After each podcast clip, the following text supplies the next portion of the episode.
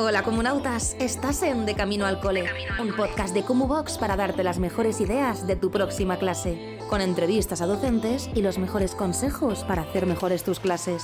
Con Laura Caldas, ¿preparados para revolucionar tu aula? Comenzamos.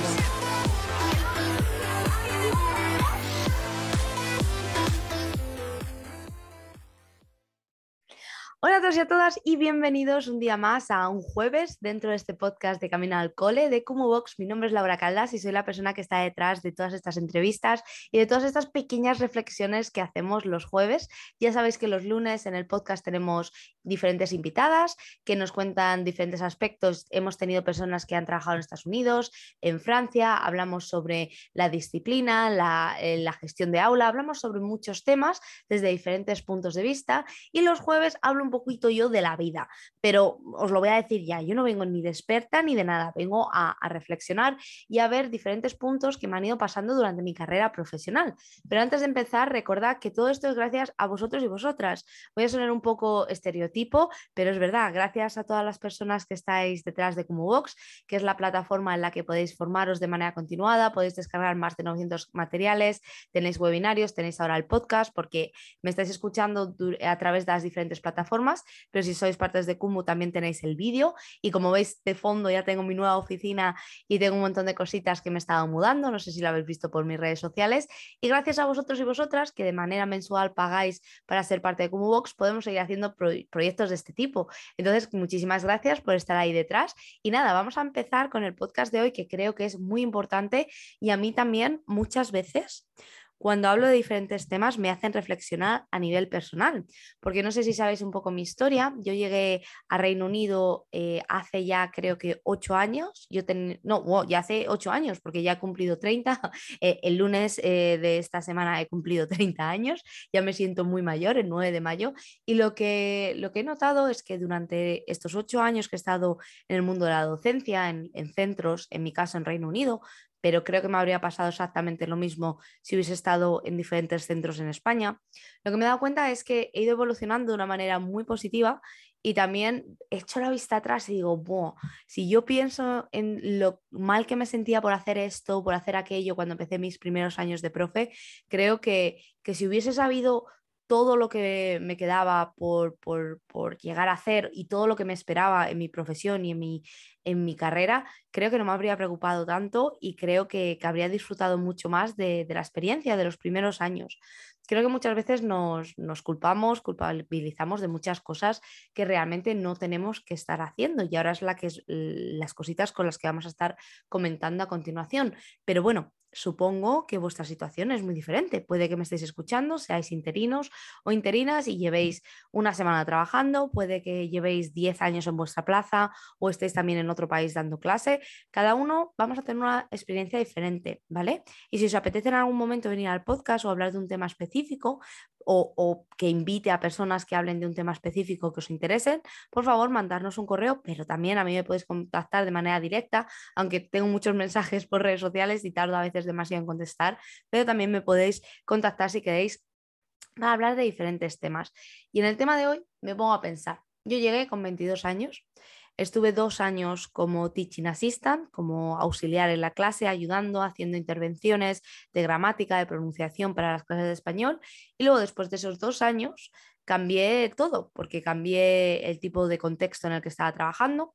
Yo empecé trabajando en un contexto muy rural, en un pueblo de, creo que eran 2.000 habitantes. Bueno, era un pueblo muy pequeño y, y casi no había transporte. Yo los primeros años vivía entre ovejas y luego después cambié a, otro, a otra zona totalmente diferente, una zona con menos dinero, una zona para, en el norte de, Inglaterra, que es eh, la zona de Corby, y el contexto era completamente diferente, los alumnos eran completamente diferentes. Por ejemplo, en mi, primer colegio era todo un colegio muy de alumnado, pues vamos a hablar claro, blanco británico, y ya cuando me mudé a, la otra zona, a Corby, me encontré con un, alumnado mucho más multicultural y, y, gente de muchos países.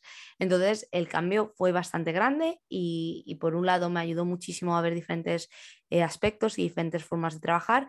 Y por otro también fue un poco un golpe, un golpe de realidad porque me di cuenta de que no todo en el tema de gestión de aula era tan fácil y tan sencillo como lo era en mi primer centro y que tenía que empezar a, tomar un poco de control sobre, sobre mis clases y sobre mi vida profesional, porque muchas veces eh, al ser auxiliar de conversación, al ser teaching assistant, era todo, vamos a decir, más sencillo, ¿vale?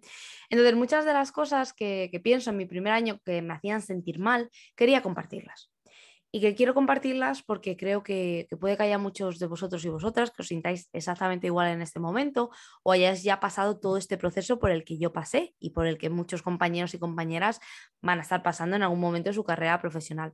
Entonces he decidido contar con cinco cosas con las que creo que no debemos sentirnos culpables, que hay muchas veces que nos vamos a sentir culpables, pero que hay que aprender cómo a gestionarlo de otra manera, desde mi punto de vista, ya sabéis que yo no soy experta de nada, y que a mí me habría ayudado muchísimo si alguien me hubiese dicho desde el principio, oye Laura, que lo estás intentando, que lo estás haciendo de esta manera, por favor sigue para adelante, que en un año o en dos o en tres esto lo, vais a, lo vas a ver y va a ser totalmente eh, una, cosita muy chiquitita que se ha quedado ahí en el pasado y por la que no te tienes que preocupar. La primera de todo, la primera cosa por la que, nos debemos, la que no nos debemos sentir culpables es por no llegar a todo.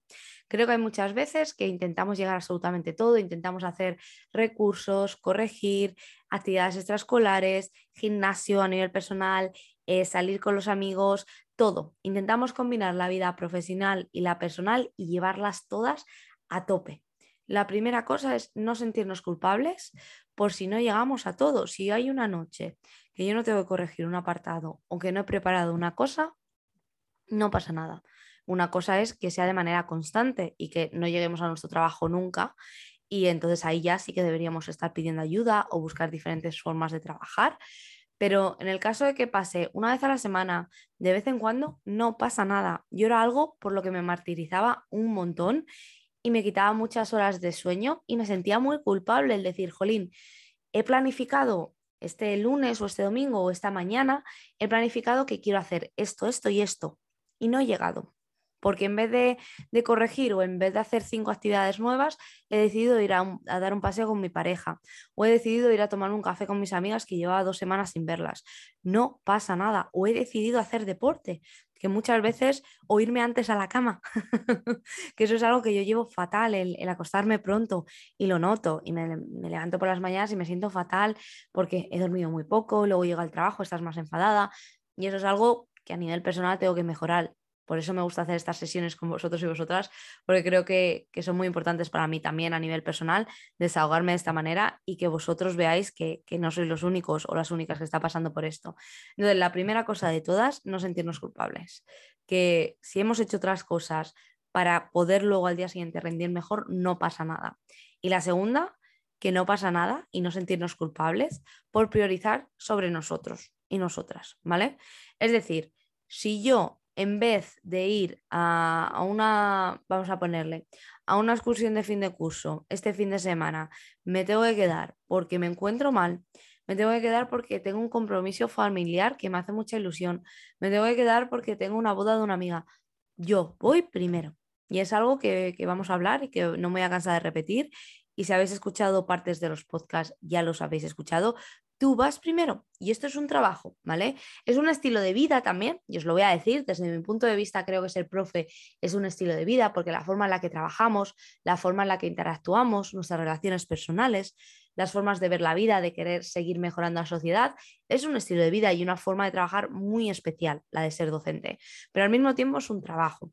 Entonces, jamás nos debemos sentir mal si priorizamos sobre nosotros y nosotras. Es decir, si yo voy a estar mejor si no hago esto relacionado, relacionado, con el trabajo, no pasa nada. Y hay mucha gente que luego se machaca y luego la solución es peor, porque tenemos que coger bajas por estrés, bajas por ansiedad, bajas por depresión, que pueden durar un mes, dos meses, una semana, y eso va a ser incluso peor. En vez de tomar esos primeros pasos al principio chiquititos, de decir, bueno, pues voy a hacer esto un poquito y luego voy a hacer esto otro poquito y luego voy a hacer esto otro poquito. En vez de hacerlo así, acumulamos, nos ponemos mucho peso sobre los hombros y llega un momento en el que explotamos. A mí me pasó, no sé si lo sabéis, hace, me señalo el ojo aquí, hace unos meses, no me acuerdo muy bien, yo creo que ni vivía con el señor X, pues puede que sea hace más de medio año, eh, pues yo estaba dando clase y me, me quedé ciega, literal, me quedé ciega de un ojo.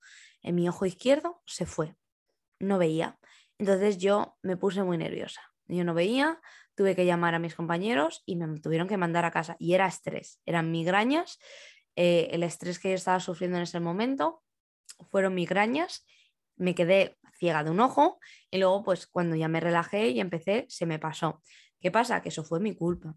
Fue mi culpa porque yo a día de hoy, después de ocho años dentro de centros educativos, me exijo mucho a veces o me culpabilizo de muchas cosas. Entonces es algo que, yo incluso a nivel personal tengo que seguir aprendiendo y que no pasa nada si no llegas a todo y no pasa nada si una noche, mira, me voy a poner a ver una peli en vez de hacer esto porque lo necesito y necesito desconectar. Y si no lo hacemos a tiempo, puede pasar como me pasó a mí, que, que pues se me fue la migraña del estrés y la migraña se me fue al ojo, me dio muchísimo miedo y dije, jolín, madre mía, baja el nivel y, os puede pasar de esta manera. Y luego en este mismo ojo, en el ojo izquierdo, cuando tuve todo esto, no sé si se va a ver en, la cámara, la pantalla, ahora me ha salido un bultito, porque me salió un orzuelo otra vez del estrés.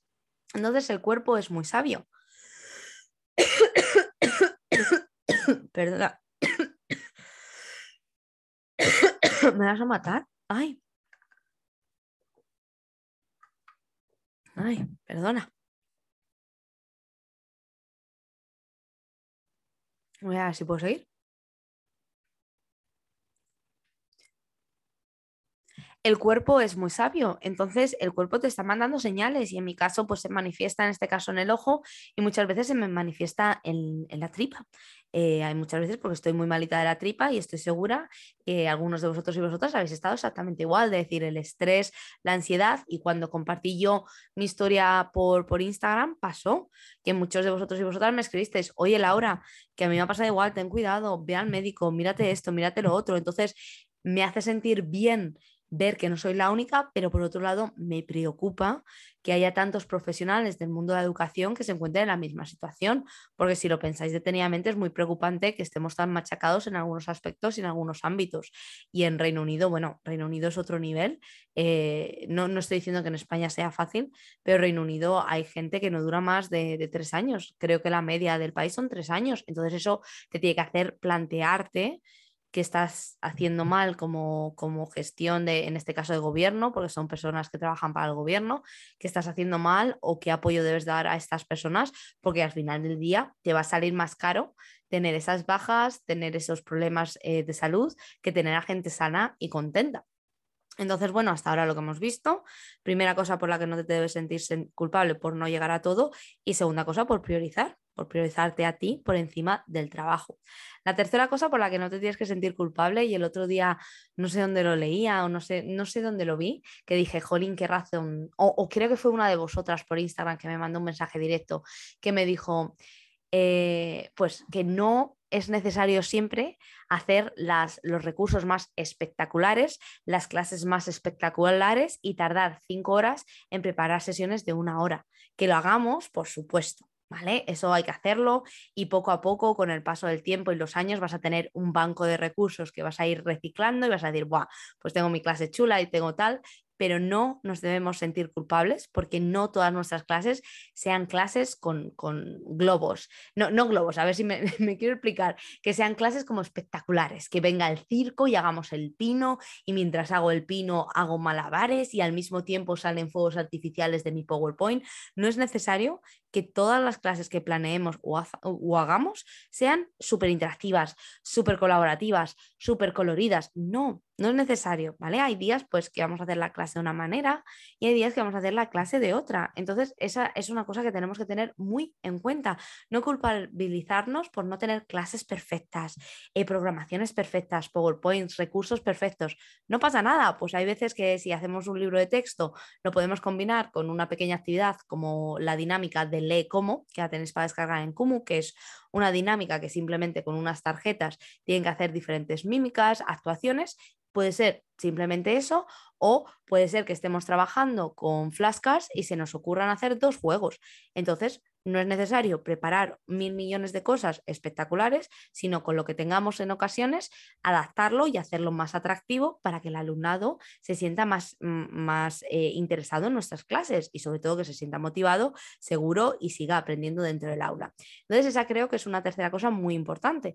Y una cuarta, muy relacionada con esta, no pasa nada si mi clase no parece de Pinterest. no pasa absolutamente nada, pero nada de nada, no pasa nada. Eh, hay clases que ves por Instagram y son preciosas y, son una maravilla, me encanta verlas y cuando la gente comparte esas clases digo, ¡buah, qué guay! Y la mía, si os digo la verdad, la mía a nivel personal creo que me está quedando preciosa. Me he montado un par de cosas en el fondo de la clase que son espectaculares, estoy súper contenta, pero yo, por ejemplo, mi situación, tengo una clase fija, porque muchas veces cuando comparto eh, cositas que tengo en la clase me dice todo el mundo, ya, pero tú es que tienes una clase fija, yo me tengo que mudar, que, ir moviendo de clase en clase, ya, pero tú no sé qué, bueno. Pues mi situación, tengo una clase fija, entonces tengo esa suerte de poder hacer esa decoración, pero a lo mejor en tu caso no es el caso y no pasa nada, no pasa absolutamente nada porque vuestras clases no sean súper nuevas tengan todo de Pinterest. Vosotros, por ejemplo, en mi caso, yo estoy en un edificio que tiene menos de cinco años, es un edificio nuevo, espectacular, precioso, que Cristian cada vez que lo ve me dice, Jolín, Laura, qué edificio más bonito.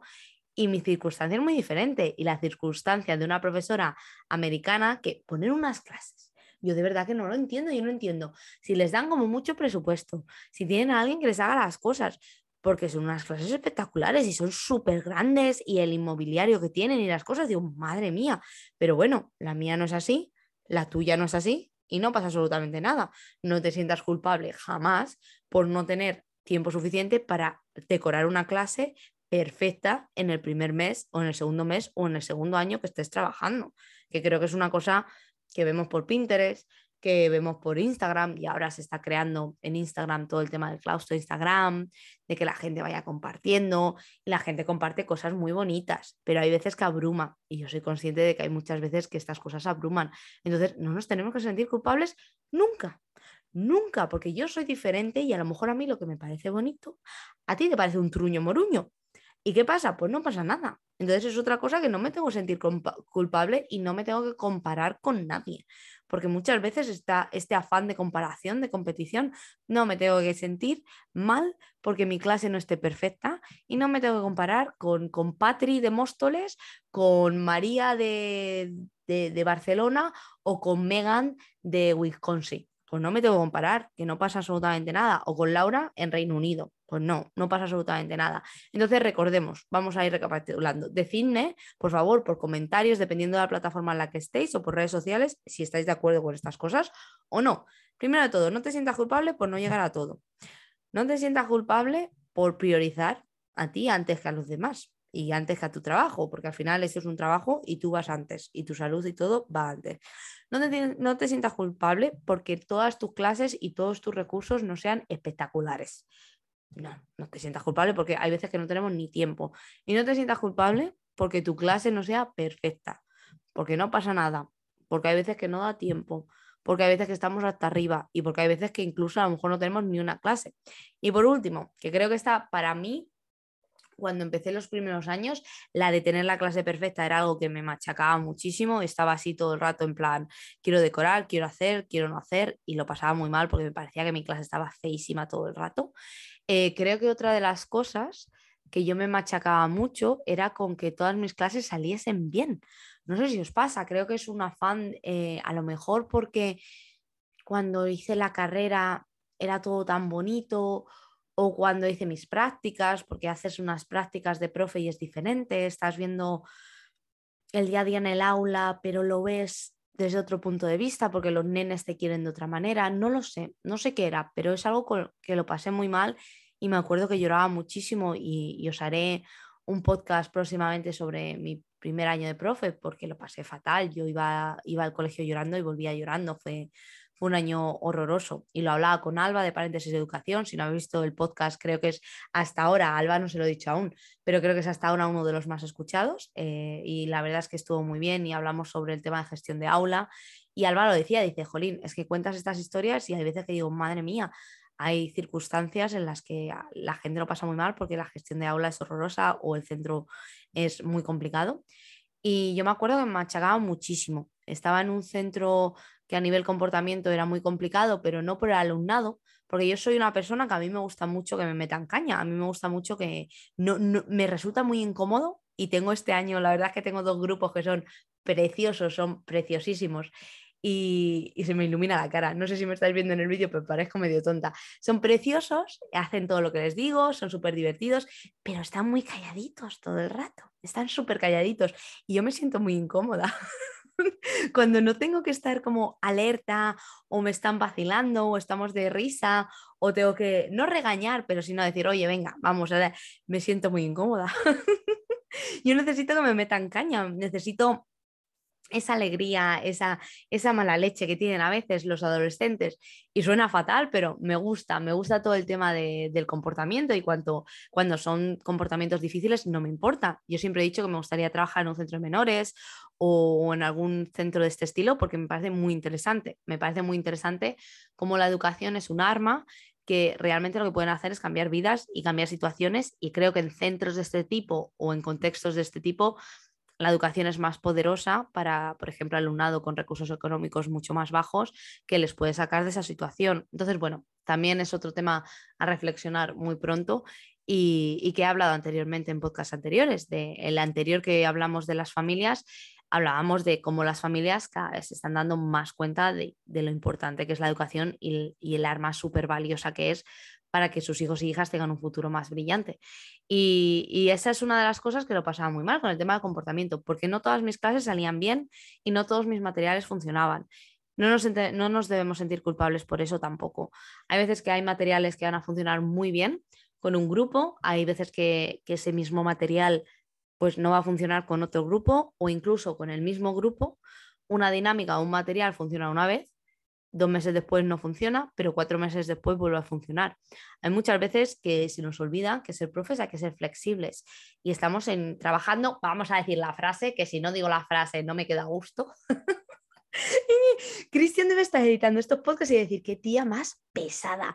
Estamos trabajando con el factor humano. ¿Vale? Estamos trabajando con un factor sorpresa, entonces cada día va a pasar una cosa diferente. Yo, por ejemplo, la semana pasada tuve que parar una clase más que nada porque, y os lo voy a contar, tengo una, un alumno que, que, es transgénero, que ha decidido pues cambiar su nombre y claro, tú pasas lista y el nombre se ha cambiado.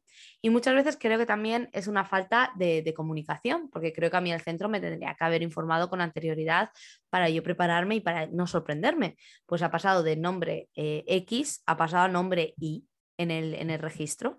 Entonces, claro, los niños, los compañeros y compañeras hacían han hecho comentarios.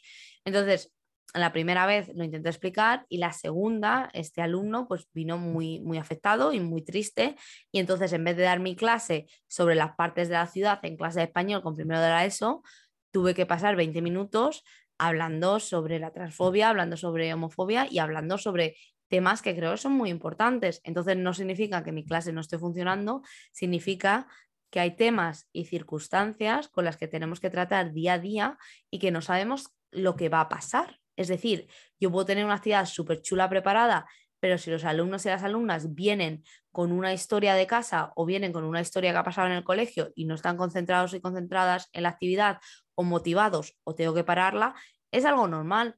Y a mí eso a mí al principio me costaba muchísimo porque yo iba con mi planificación, iba con todo lo que quería hacer durante ese día o durante esa semana y como que me sentía fatal y me culpabilizaba mucho cuando no llegaba a tiempo a todo, cuando también tenía que entender como, como docente, y es algo que me sigue costando y es algo que sigo aprendiendo un montón, que, que todas las clases tienen un ritmo diferente y muchas veces me cuesta en sentido de, vamos a avanzar, venga, vamos a pasar de presente al pasado y ya vamos a pasar al vocabulario de este tipo y tengo que frenar muchas veces. Y digo, jolín, Laura, frena, porque no tiene sentido ir avanzando contenido, contenido, contenido, si el contenido inicial no se ha consolidado, si el contenido base, que es el que me va a ayudar a poder seguir trabajando, no lo saben bien. Y yo soy para eso, soy una, pesada, porque como me motivo y sigo, digo, ¡guau! Pero es que les quiero enseñar esto y va a haber otra cosa y no me da tiempo y no pasa nada. Y eso es algo que no me siento culpable ya, pero es algo con lo que tengo que trabajar a nivel personal, es decir, venga,